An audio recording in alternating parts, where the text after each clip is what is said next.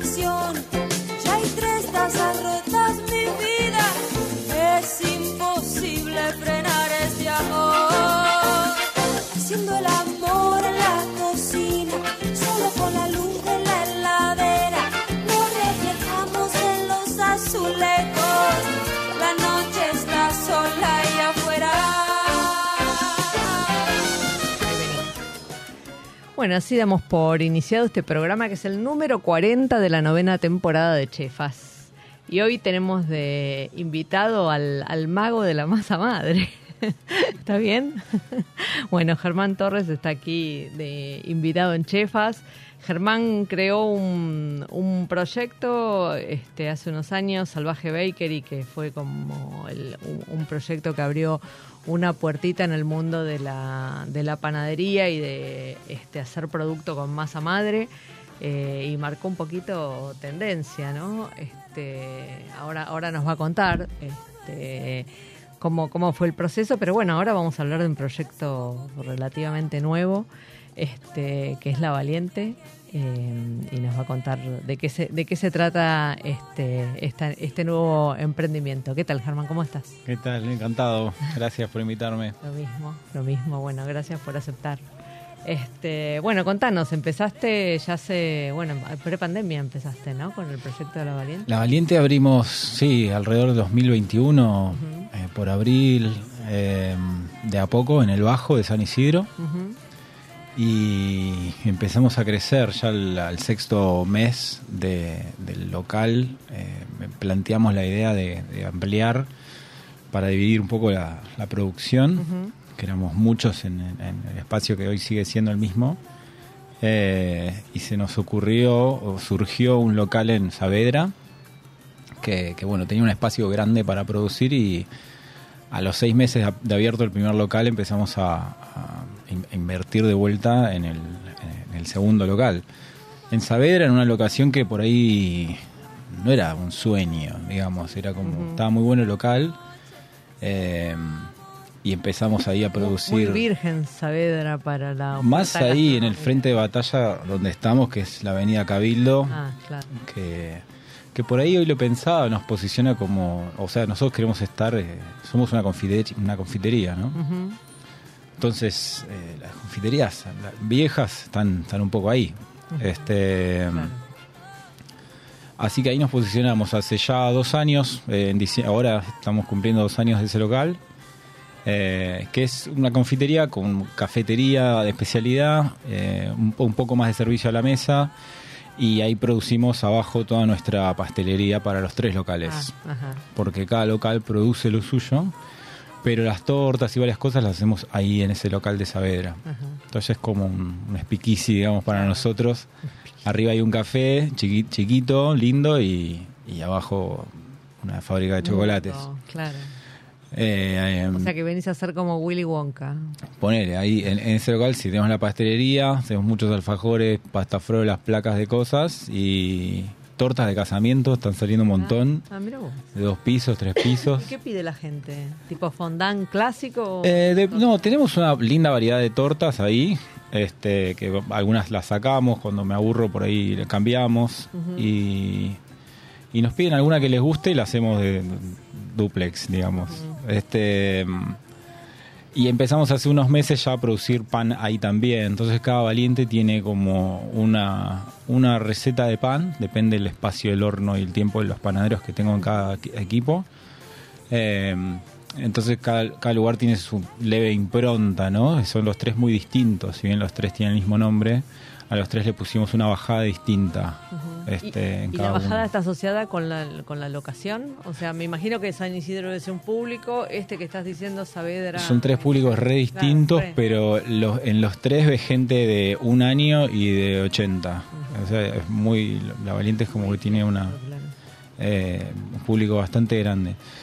Y, mm, por ejemplo, la- de Cabildos dice abajo café y pastelería, el del bajo dice panadería y confitería.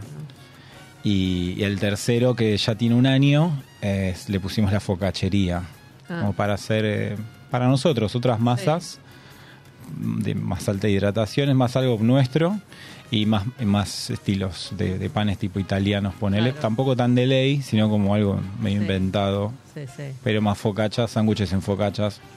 Mm, Eh, aunque también hacemos croissants, medialunas y varias cosas ahí. Eh, cada local tiene su, su identidad.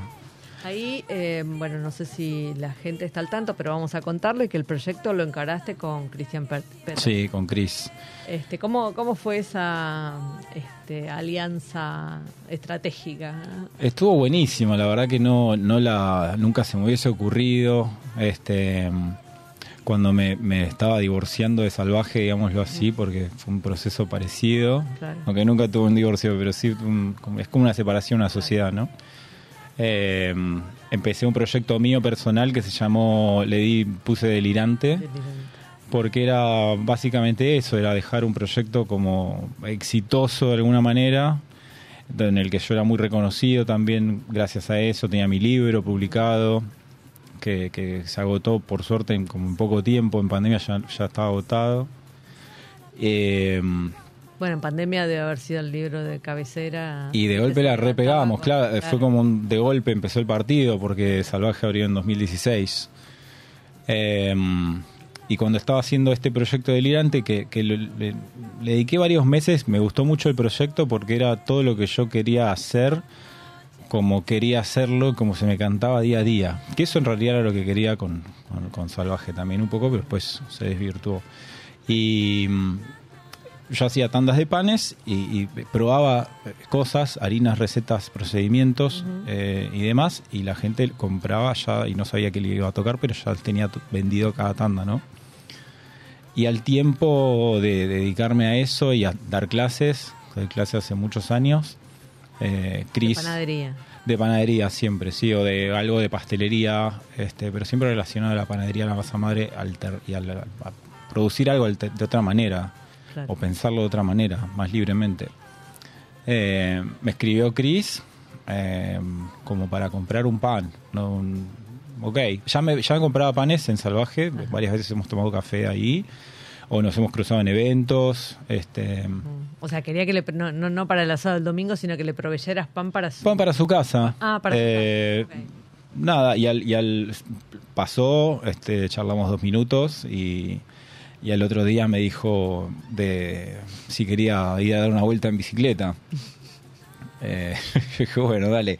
Eh, puedo hornear. ¿Estás a- en bicicleta o.? yo ando en bicicleta, Ah, obvio, sí, sí, sí, Chris también. Y, y bueno, nos fuimos, en ese momento vendía, tenía los, los panes, la producción en Belgrano R y nos fuimos hasta el bajo pedaleando. Chris lo hizo, yo- bueno, yo también lo hice de vuelta, porque Chris lo hizo de ida, vino a buscar. Ah, Y, desde- o sea, en, en Kramer ya estábamos hablando del proyecto, o sea, en dos cuadras este, de, de casa. Chris no, no, no da mucha vuelta. además, a, a hablar pedaleando tampoco es tan fácil. Íbamos pedaleando tranquilos. Tranquilo. Este, yo estoy con Chris, eh, genial, vamos a, a ver qué pasa. Y bueno, que había visto un local y bueno, como se enteró que yo me había ido de, de salvaje, eh, quería ver de, de hacer algo juntos.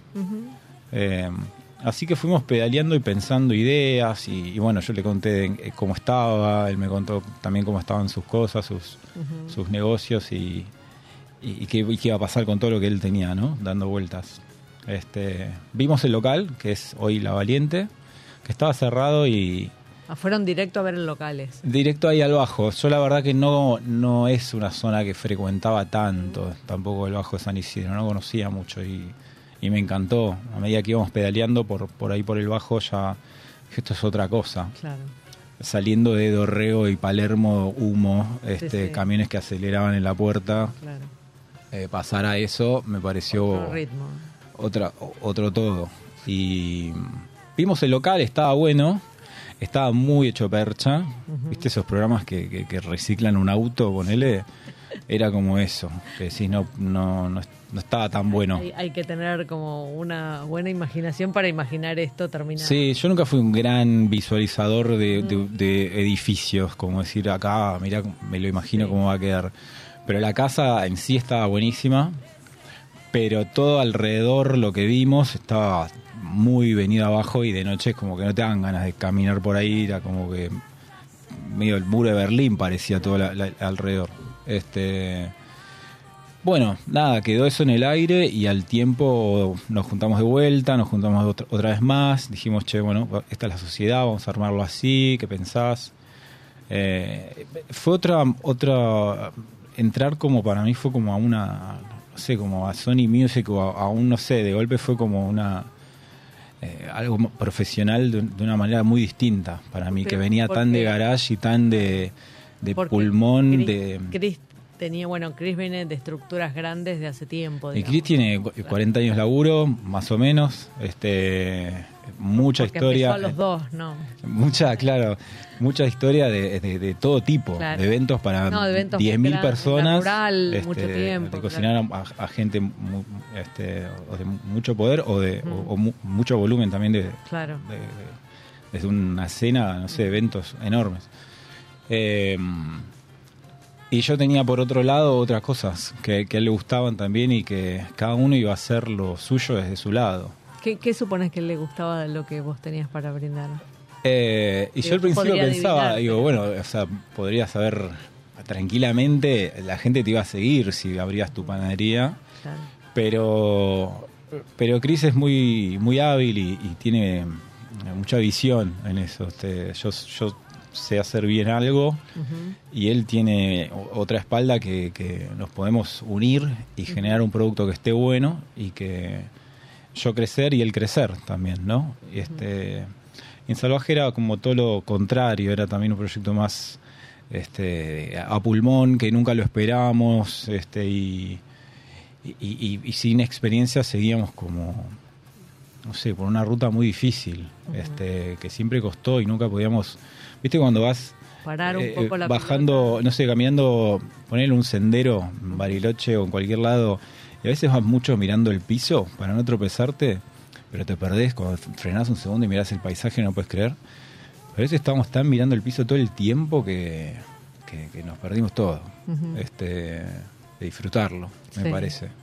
Y acá lo empecé a disfrutar del primer momento porque al principio sentía que, que como yo era, está, ya, ya estaba bien, nadie quería que sea de otra manera, eso me pasaba siempre antes y es muy difícil, lo, lo- lo veo en equip- grupos de chicos de la escuela o de distintos lugares cuando alguien tiene que, le dicen que, que está mal, ¿viste? Como, Ujú. como eso, tiene que pensar así o tiene que ser así y no, no- no sé, nunca pude con eso.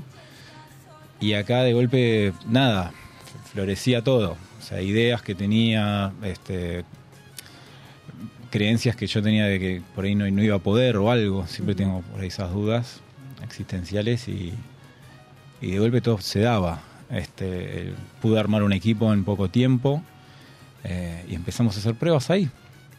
Al principio la- hice pruebas en, en hermanos Sí. de algunas recetas y, y un día decidimos hacer como un, una obra, en- frenar en la obra de La Valiente y, y, ver, no sé, prenderla, pren- enchufar el horno. Ujú. E invitamos amigos y, y colegas y, bueno, ese fue el primer pan que hicimos que fue creo que el, el marzo. Lo hicimos como que guardamos todo en la cámara, las herramientas de los obreros y todo y, y estuvo buenísimo porque dijimos ya está, es el- ya está, esto está pasando. Este, y al poco tiempo abrimos en pandemia. Claro.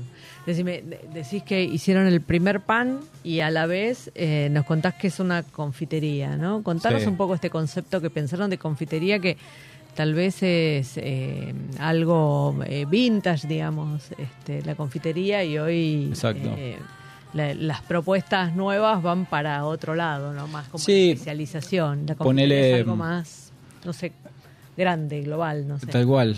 Este, bueno, hacemos bastante producción de varias cosas.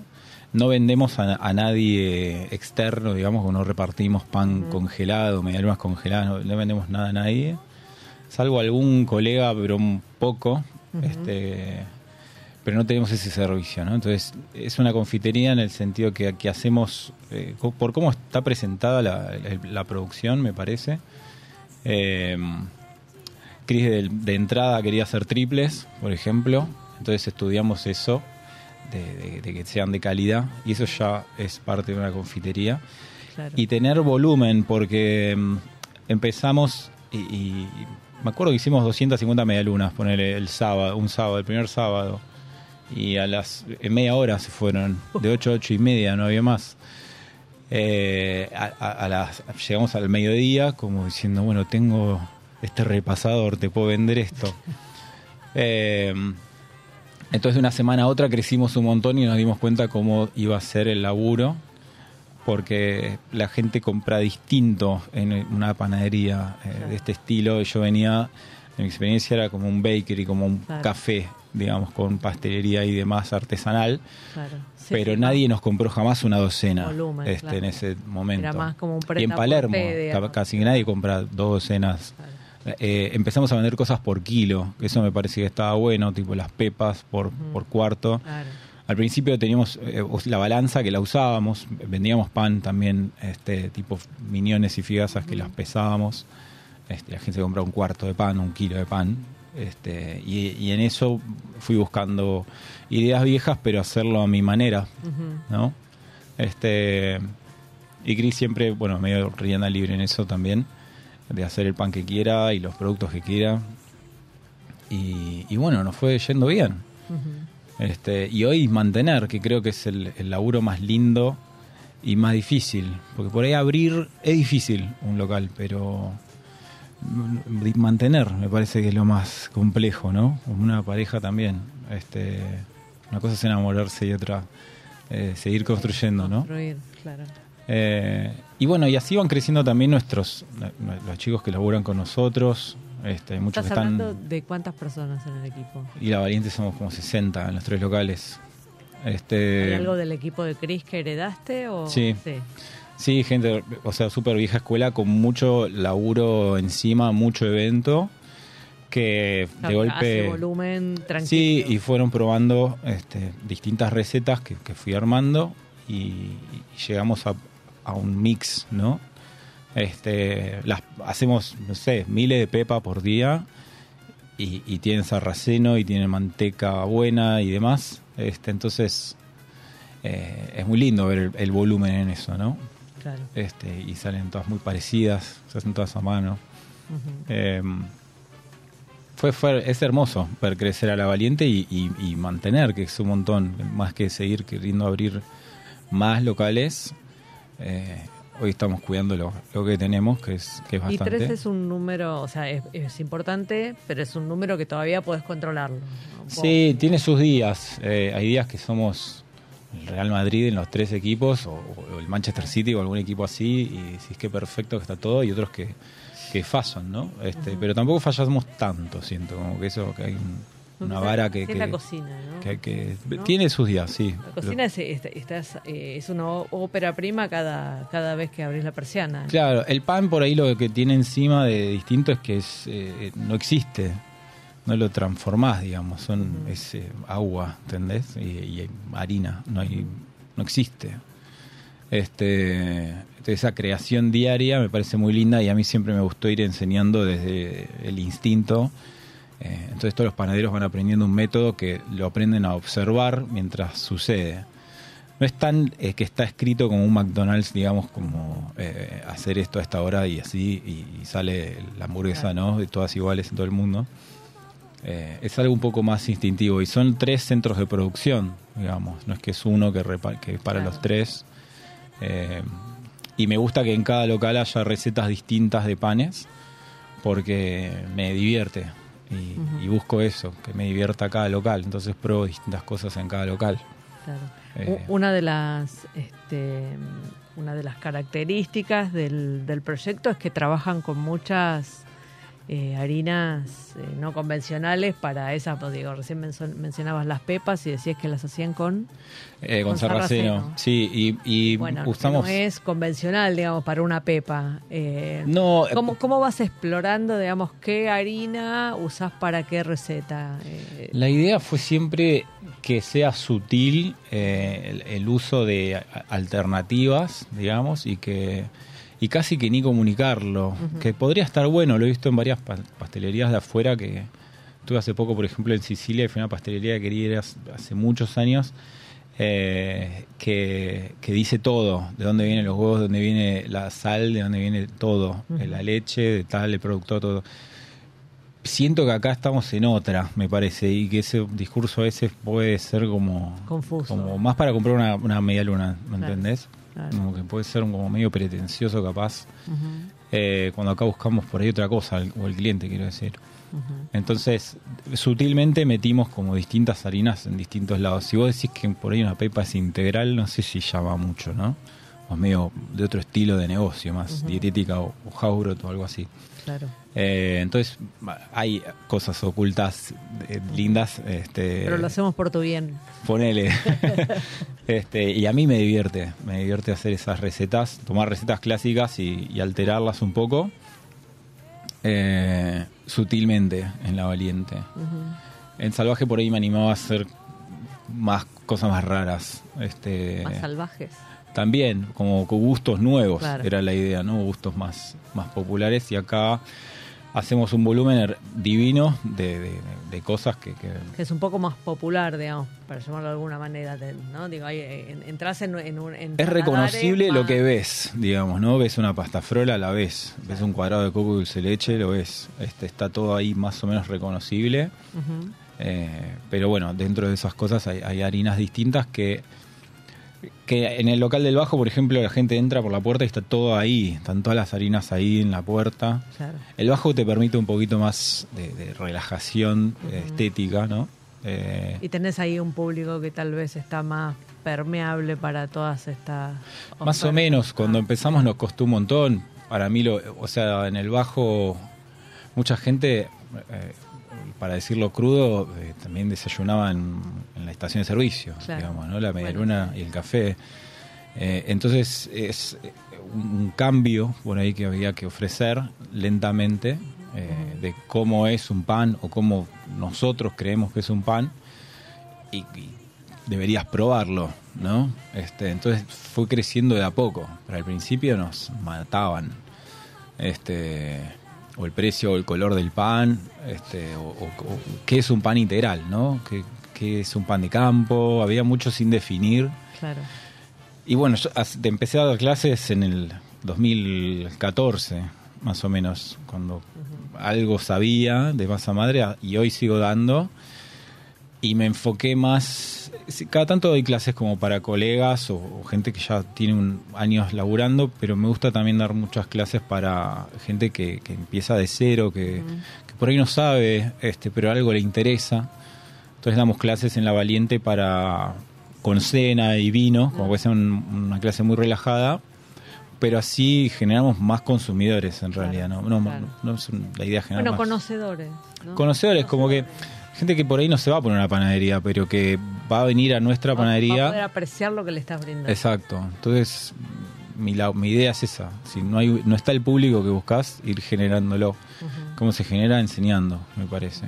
Bueno, hay, hay, hay muchas, este, muchos productos, eh, elaboraciones que tuvieron, digamos, alguien que ofició de docente, no sé, estoy pensando en el aceite de oliva, por ejemplo, ¿no? Claro.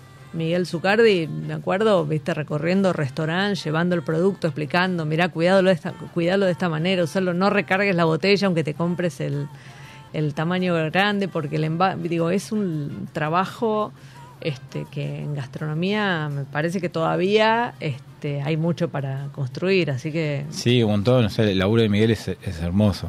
Eh, Es mi aceite favorito. Mm. Y, y eso se da en todas las áreas que hoy están por ahí más fáciles este, en el vino, en el, en, no sé, Claro. hay, hay variedad de fiambres y quesos y, y demás. Bueno, claro. Eh, Ouli, no sé, tenés. Y, y el café, obviamente. Este, pero el pan ahí va. Siento, a veces lo digo como una frase, como que me siento que el pan estamos como en la época del. del- perdón, pero del Balmont y, y, Claro. y esa época Bueno, de vinos, ¿no? probablemente. Como de Borgoñas y listo. Sí, sí, un, un genérico. Estamos como ahí. Vino, vino tinto Recién fino, ahí que sale el, Claro. no sé, uno. Bueno, Este, tiene, tiene una, una contra, tal vez, que es que como es tan frecuente en la dieta y pareciera tan fácil, parece que cualquiera puede hacerlo. Entonces eso, eso ya es como... Es algo que está, eh, siempre estuvo ahí, nunca Claro. estuvo escondida, ¿no? Claro. Este, pero después también empezó a hacer mal a un montón de gente. Y, y siento que hoy, si bien hay más panaderías, también hay más productores. Es como que hay algo que en el proceso no se está haciendo bien. Y Bueno, eso seguro. eh, entonces creo que La- ahora La estamos... industria estandarizó tanto los procesos porque como no había ningún requerimiento, así como nadie se quejaba, entonces bueno, Claro. no se, se fueron estandarizando a un nivel donde ya la harina no era ni harina, no sé qué, viste, era como- Y ahí, a mí me, me- me- me parece re lindo cuando, cuando veo gente o, o chicos muy chicos comiendo pan, su primer pan. Eh, algunas veces fui a dar clase a una escuela, por ejemplo, chicos de 5 años, 10 años.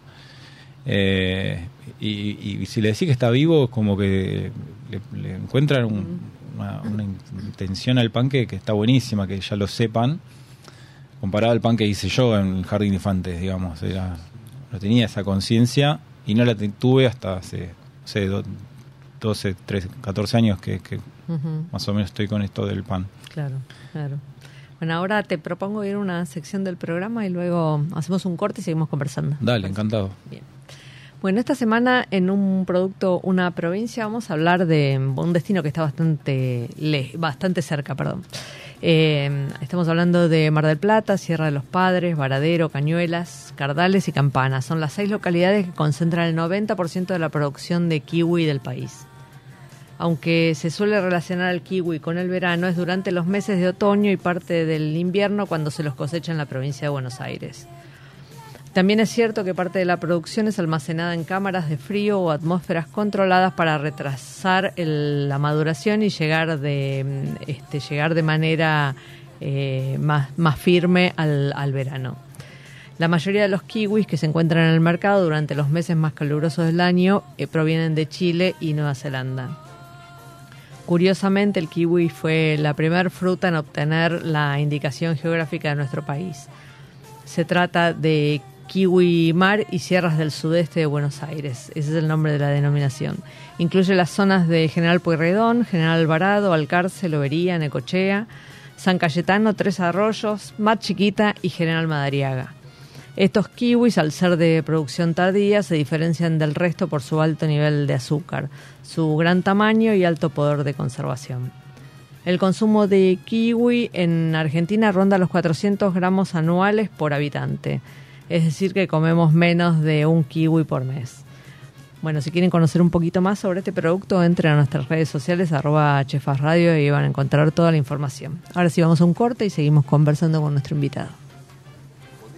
En forma directa al Hospital Alemán, pensado para hacerte la vida más fácil. El Alemán tiene un plan médico propio con el beneficio exclusivo de cama asegurada, prioridad en turnos y el 50% de descuento en la farmacia propia. Las cosas que no están en tus planes son las que necesitan un plan. Asociate llamando al 0800 555 2700. Superintendencia de Servicios de Salud 0800 222 Salud 72583 www.sssalud.gov.ar. Inspección en el Registro Nacional de Entidades de Medicina Privada número 1086.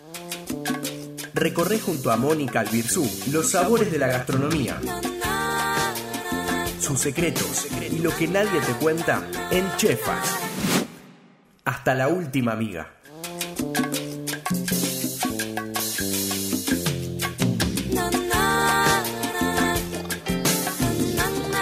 Bueno, esta semana en productos con. eh, no, con denominación de origen. eh, sí, con denominación de origen, perdón. Eh, dos productos de denominación de origen tocaron este, esta semana. Eh, vamos a hablar de un producto que es sumamente aromático y se caracteriza por el moho colorado que lo recubre. Se trata de, un queso, el Munster o Munster Jerome, que tiene casi, casi 15 siglos de historia. Este queso tiene más de 1400 años de existencia. Como cualquier producto de tanta tradición, las versiones sobre su origen no siempre son las mismas, pero la mayoría coincide en que la historia comienza en el año 590, cuando un monje benedictino irlandés llamado Columbanus abandona su tierra para predicar por Inglaterra y Bretaña. Fue en Borgoña donde se estableció y fundó varios monasterios introduciendo la elaboración artesanal del queso. Luego de su muerte, discípulos italianos volvieron al Rin para continuar con sus enseñanzas. A mediados del siglo eh, VI fundaron un monasterio en el valle de Fetch y a su alrededor creció un pueblo que se llamó Munster, que de- deriva de la palabra monasterio. Como los fieles de la orden de San Benito no comían carne y se alimentaban básicamente de productos lácteos, la elaboración del queso les resultaba muy familiar. Ahí comenzó la tradición quesera que se mantiene hasta la fecha y que promediando el siglo XX obtuvo su propia denominación de origen. Estos quesos son escasos y muy raros ya que solo son producidos por pastores, granjeros alpinos y refinadores de los altos bojos. ¿Qué característica tiene el queso Munster? Bueno, tiene un aspecto liso, ligeramente húmedo y anaranjado. Curiosamente, cuando el queso es joven, su interior es cremoso, pero un poco quebradizo y su sabor recuerda a la nuez. Sin embargo, cuando está curado se vuelve más intenso y la corteza se vuelve colorada y húmeda. Cuando se lo cura, generalmente una horma grande requiere de tres semanas. Se debe invertir su posición cada dos días y ser lavado a mano con agua y sal. El queso Munster se lo consume fundido sobre un pan tostado como guarnición de carnes rojas y como parte de una tabla de quesos acompañada con vinos de la región como un buen Gewürztraminer. ¿Alguna vez escucharon sobre este queso? ¿Lo probaron? Bueno, también dejen sus comentarios en arroba chefas radio. Y ahora sí volvemos con nuestro invitado, Germán Torres. Este, bueno, estábamos hablando de los productos y esta búsqueda de harinas eh, alternativas, ¿por, por qué te, ¿por qué te surgió? Digo, más allá de que ahora hay, eh, hay una cosa más global de búsqueda, ¿no? Este, en tu caso en particular, ¿qué, qué la disparó? Me acuerdo que fue empezando de a poco, que mm, en- en- cuando estaba en Salvaje en- empezaron a llegar de a poquito algún que otro productor eh, y con el tiempo empecé a visitar los campos también. este, algún productor que nos decía, empezamos a moler esta harina, avísame si está buena o qué le ves o qué te gustaría. Y así empecé a entender la materia prima porque no, no hace muchísimos años que hay un montón de productores. Eso también a la par que empezaron a haber más, más panaderías en, en la búsqueda de un mejor ingrediente. ¿no? Eh, y, en, y en estos años, del 2015 más o menos en adelante, abrieron un montón de, emprendimientos de harinas eh, de trigo, centeno y demás, este, y también un montón de otros granos que, que se cultivan acá y, y nadie sabe que existen, ¿no? Claro. o son súper antiguos. Claro, también. y que no se producen como commodities, entonces tenés como la cual. ventaja de poder hablar directo con el productor, ¿no? Sí, y, y, ahora, bueno, cuando empecé a, a escribir el segundo libro, empecé a, a visitar todos los productores que, que usaba Sí. y que uso. Y en cada viaje que me iba a Córdoba a algún lado, dije, acá está este productor, bueno, me pego, hago 500 kilómetros, voy hasta el campo, lo veo, eh, aprendo. Y te das cuenta que por ahí centeno se planta hace un montón, pero por ahí se plantaba como cobertura o como Claro. para alimento, ¿no? Alima- Animal. animal. Este, u otros granos, sorgo y demás. Este, y hoy, qué sé yo, tiene un lugar en el, en el pan, en la pastelería un montón. Eh, y está bueno porque siempre me pasó que, que veía las, la- lo- los sabores de la pastelería como o limón o naranja o chocolate, o no como un sabor, ¿no? Claro. Pero de harina ausente. Harina, no sé, que es como una estructura, ¿no? Claro, que, está, que estaba más definido por la cobertura que por la base. Sí, sí, la harina es algo que, que sostiene algo, básicamente. Y lo veía en un montón de sándwiches, de, de lugares de carnes buenas y demás, o quesos buenos, y pan muy malo o degustaciones de aceite de oliva. Este, así que ese fue siempre como mi interés eh, como panadero, buscar un pan que, que te pueda llamar tanto la atención como lo que estés acompañando, ¿no? O solo. Pero, che, pero que digas, che, qué buen sándwich, sí, qué buen pan tenía. Y la carne Claro. también estaba buena, como que estoy Claro. eh, como ahí. Eh, y siento que en algún momento está empezando a pasar, que, que por ahí yo lo- lo estoy tratando de averiguar mucho. Sé de muchos productores de dónde viene, el, el- de dónde cultivaron el Ujú. grano. eh, y, y entender todo eso que pasa entre medio de, de Claro. esos 6, 7 meses que, que dura el cultivo, ¿no? Eh, y qué características hay distintas de la provincia de Buenos Aires o en el sur o en Córdoba. Este, y, y qué pasa tenés- con el pan que como hacemos. Para, tenés como para hacer así una, una, una comparativa este, de, de producto, lo- no sé, el que sea, centeno, este, en di- es muy distintos lugares o hoy no? eh, decir como catar este, y decir che este centeno es más dulce o esto o como que Sí, no sí, es sí. tan simple pero, No, pero- eh, sí lo siento por ahí en la fuerza de la eso. masa o en lo- el tipo de molienda influye un montón Claro. también puedes tener un trigo buenísimo y molerlo re mal Claro.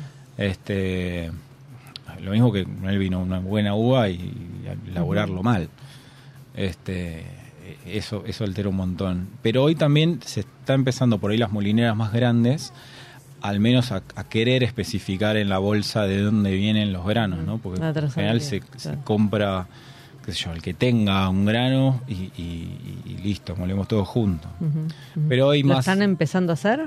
Sí, Sí. sobre todo o sea Campodónico que es con lo que más Claro, hablo Bueno, Campodónico. este, después es como que hay un medio un descontrol de dónde viene cada grano. Campodónico Eh, también desarrolló uno para la pizza napolitana, ¿no? Un gran. Claro, como claro, más específico y tiene su harina orgánica también, harina orgánica también y hacen un montón de harina. Fui a la, Claro. a la fábrica, al, al molino hace, hace un año capaz, este, miles y miles de kilos de harina y hace más de 100 años. Este y bueno, pero eh, sobre todo empezando con el trigo este HB4, que, que si bien bueno, la ley estaba que se aprobaba, no se aprobaba, qué sé yo, las cosas si- siempre ya se comercializan desde antes Claro. que la ley y demás. Este, entonces hoy no sabes, ¿no? Cuándo, en dónde estás comiendo eso y desde cuándo, ¿no? Claro. Entonces está bueno al menos saber, yo sé con quién laburo y sé que ellos son responsables también. Este, así que no, no sé, me cuesta comer pan en, en- en cualquier lado. Eh, o llevo mi pan. si- si- bueno, como caer, como te cobran, como que no sé cuál será el símil del descorche en panadería, pero Eh, lo, lo llevo escondido, parece que está bien. O, o no como pan, eh, pero por lo general sí, siempre llevo, tengo pan en, cerca por las dudas. Ujú. ¿Y por, ¿Y por qué te metiste con el pan? ¿Qué fue? ¿Qué fue lo que te...?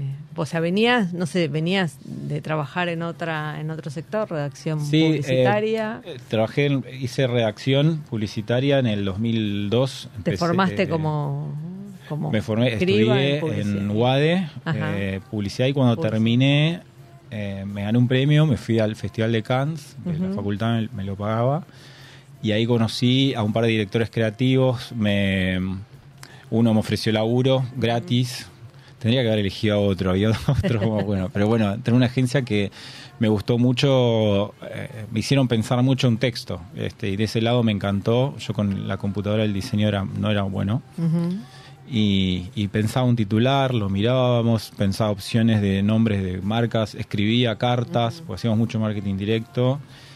Eh, empecé a estudiar guion este, y, y otras cosas, cursos alternativos de cine, de teatro y de tele también, de, en TEA. Y, pero, al, pero al tiempo me aburrí mucho de la, de la agencia y empecé a, a de noche ir a cursos de cocina Ujú. y a cocinar con amigos. Este, por ahí les decía, no, quedémonos en una casa y yo llevaba todo en la mochila, llevaba la sartén, las verduras, un cuchillo, eh, aceite y empecé como a, a cocinar como para amigos y al poco tiempo me metí en el IAG, que cursaba la noche dos noches, de día laburaba en la agencia y las otras noches libres empecé en un restaurante eh, italiano que se llamaba Sete Baco hace un montón este, en Recoleta. Sí. Y ahí también gratis. eh, o sea, en- durante varios meses, los dos, dos años de la escuela de IAG, laburé de noche y de día. Eh, día en la agencia, de noche gratis en el restaurante. El segundo año de, de carrera empecé en Guido, Sí. eh, en el Guido de Cervinio. sí. Eh, y ahí ya me pagaban un poquito. este Y me- ahí me encantó. Me llevaba re bien con todo el equipo. En el primer restaurante, la verdad que era muy dura la relación. Y más vieja escuela, el trato era terrible. Y, mm, y lo pasé. Este, y en Guido mucho mejor. Aprendí a despachar, a tener en la cabeza varias comandas juntas. Este, a- entraba otra comanda y, y despacharla y combinar las mesas, todo eso me encantó. Tenía en la cabeza ocho sorrentinos, tres pescados, dos risotos, salen con una pizza, salen con- eso me gustó. Me concentraba, no, no tenía más nada que pensar, como salir de mi cabeza, despachar. Ese, ese caos es... Y, y me gustó un tiempo. Después terminé la escuela del IAG y no sabía qué hacer. Si seguir en cocina no me iba a alcanzar. Me pagaban muy poco en, en Guido. Y, y no, no, no quería seguir en la agencia. Y me fui a la India. Es como, como chavo a todo. Este, tenía unos mangos ahorrados. Me, me fui a la India sin, sin vuelta, digamos. Y sin planear el viaje tampoco ¿Y por qué la India? Porque era lejos y porque, no sé, la verdad que no investigué nada para ir.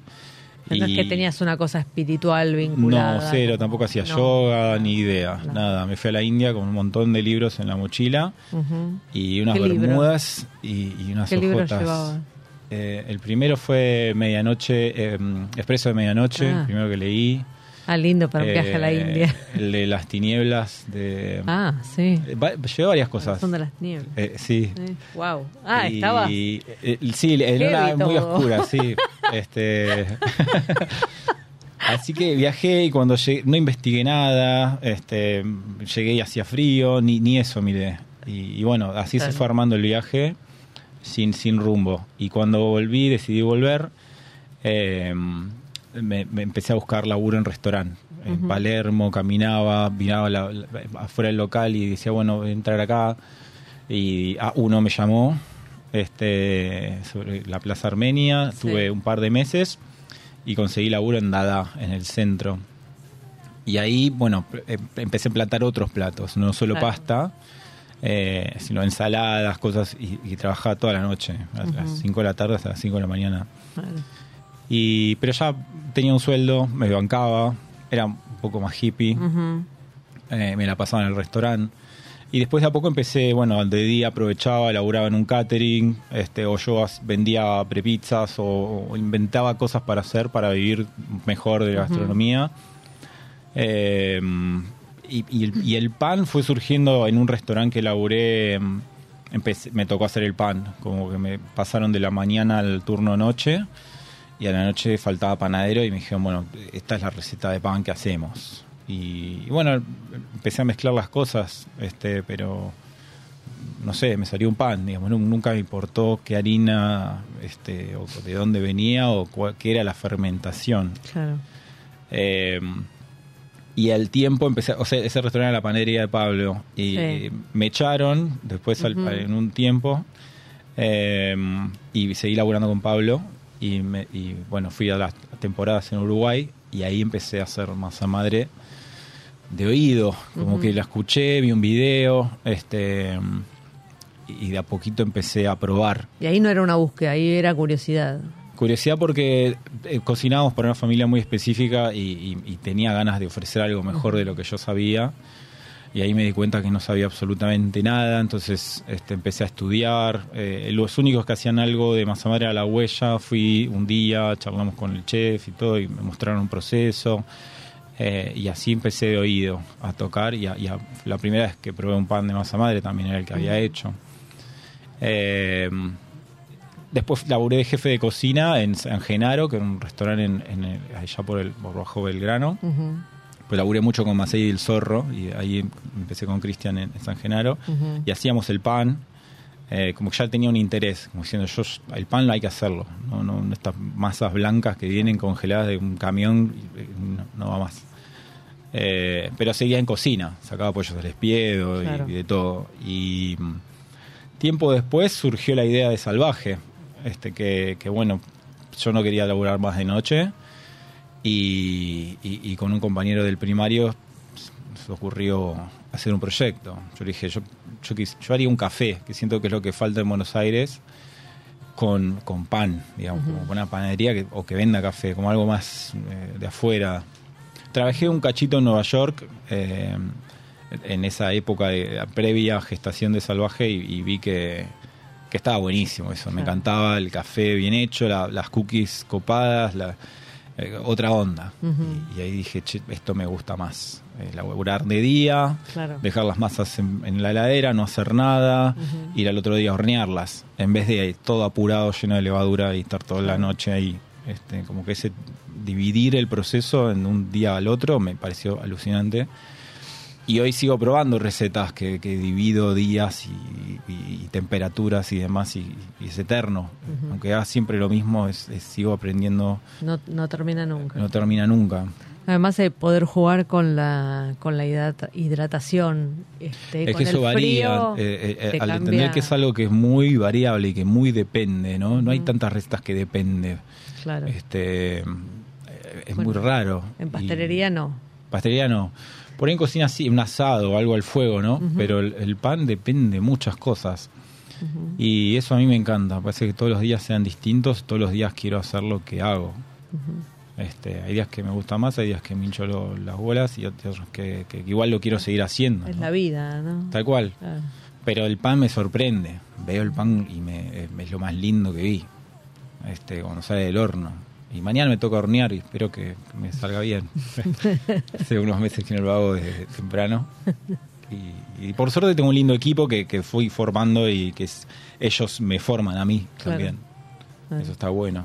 Bueno, tenemos, este, me parece, mucho oficio de panadería, ¿no? Más allá de si los procesos que se siguen son los eh, los correctos, hay, o hay mucho vicio, eh, que puede ser que haya vicio, digamos, de, Sí. de oficio, pero también tenemos como profesionales que pasan su vida dentro de las cuadras de panadería, y es muy impresionante. Totalmente, es- es- eso es lo lindo para mí de las recetas, por ahí hay recetas que vienen de hace mucho y siempre se hizo así de esta manera y bueno, pero ahora de todos estos productores. ¿no? Y hay to- todos estos granos y todas estas posibilidades de tiempo y a mí siempre me gustó probar, fallar y corregir y, y aprender.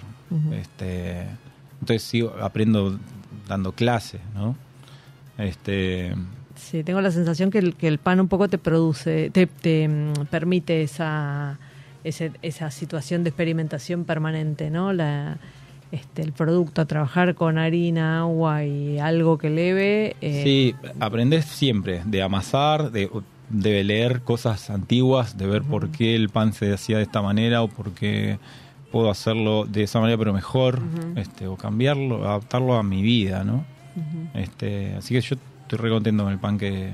Y decime, de, de los granos que usaste así como experimentales últimos, eh, ¿hay alguna cosa que te sorprenda mucho cómo funciona, el resultado, el sabor, eh, especialmente? O- Eh, o sea, además del proceso del grano en sí, que viene de tal productor y molido de tal manera, además nosotros, por ejemplo, también, eh, que, que ya hay varios panaderos haci- haciéndolo, pero como que eh, lo mismo la- las tendencias, ¿no? Como que en, en el vino uno empieza a usar el concreto, el otro también, dejando usar Sí. la madera, etcétera, como que después se arma toda una, una escuela, una, como un movimiento, ¿no? sí. Bueno, la panadería pasa un poco también. Yo lo que sí siempre usé la masa madre de centeno, que eso a mí me encanta, porque imprime una, un alma al pan que, que me falta si pruebo otro pan eh, que no lo tenga. ¿Qué te aporta más acidez? Eh, le aporta, para mí es como un, como un el bajista en una banda, es como algo que, que- que si no está te das cuenta, te hace ruido Ujú. y, y- y le da un poco más de acidez, más conservación Ah. este, y más profundidad de sabor, me parece. Este, y también malteamos granos, que eso está bueno, es un proceso lindo que hacer como se hace en la cerveza, Sí. germinar. y- ¿Lo hacen ustedes mismos? Sí, compramos el grano entero, lo germinamos, lo cocinamos, lo molemos y eso va de vuelta de- al pan. Este. Entonces es como, como activar una semilla, ¿no? Este, ¿Y qué granos maltean?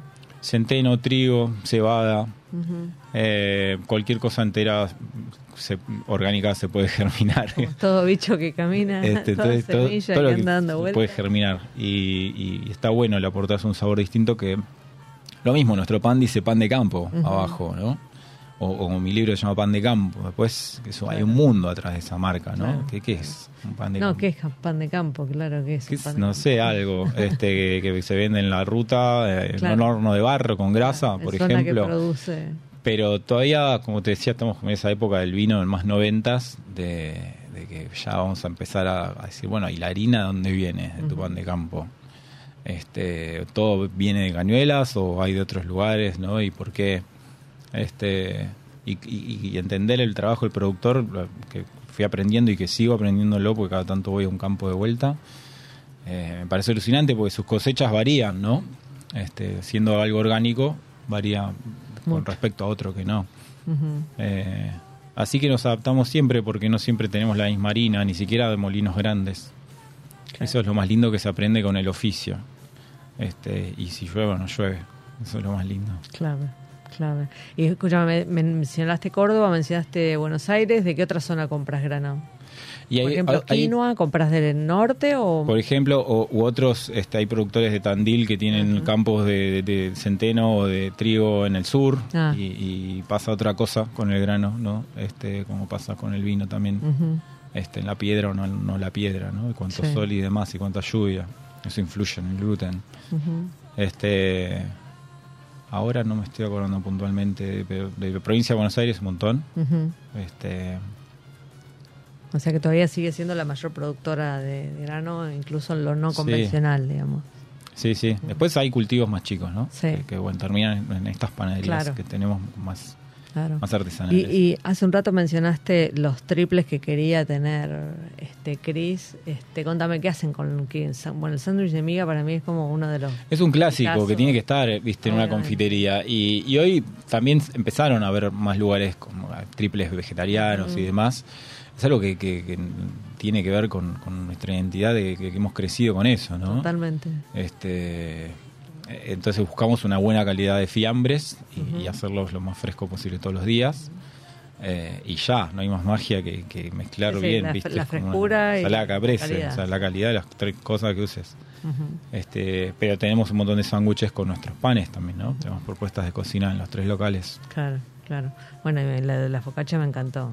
Bueno, también para, y la focachería va- vamos variando, hacemos distintas focachas, ¿no? Más finas, más grandes, más, más fermentación, menos, con viga, con pulish, con masa madre, con lo otro, con aquello. Y vamos jugando Hermoso. a eso. Hermoso, hermoso. Bueno, eh, Germán, muchísimas gracias. Un placer que, que hayas venido aquí a Chefas. Eh, bueno, muy interesante escucharte y aprender un poquitito sobre granos, sobre panes. Este, así que gracias. Gracias, un placer. Bueno, y a los oyentes que nos acompañaron otra vez en Chefas, eh, muchísimas gracias y nos vemos el próximo jueves.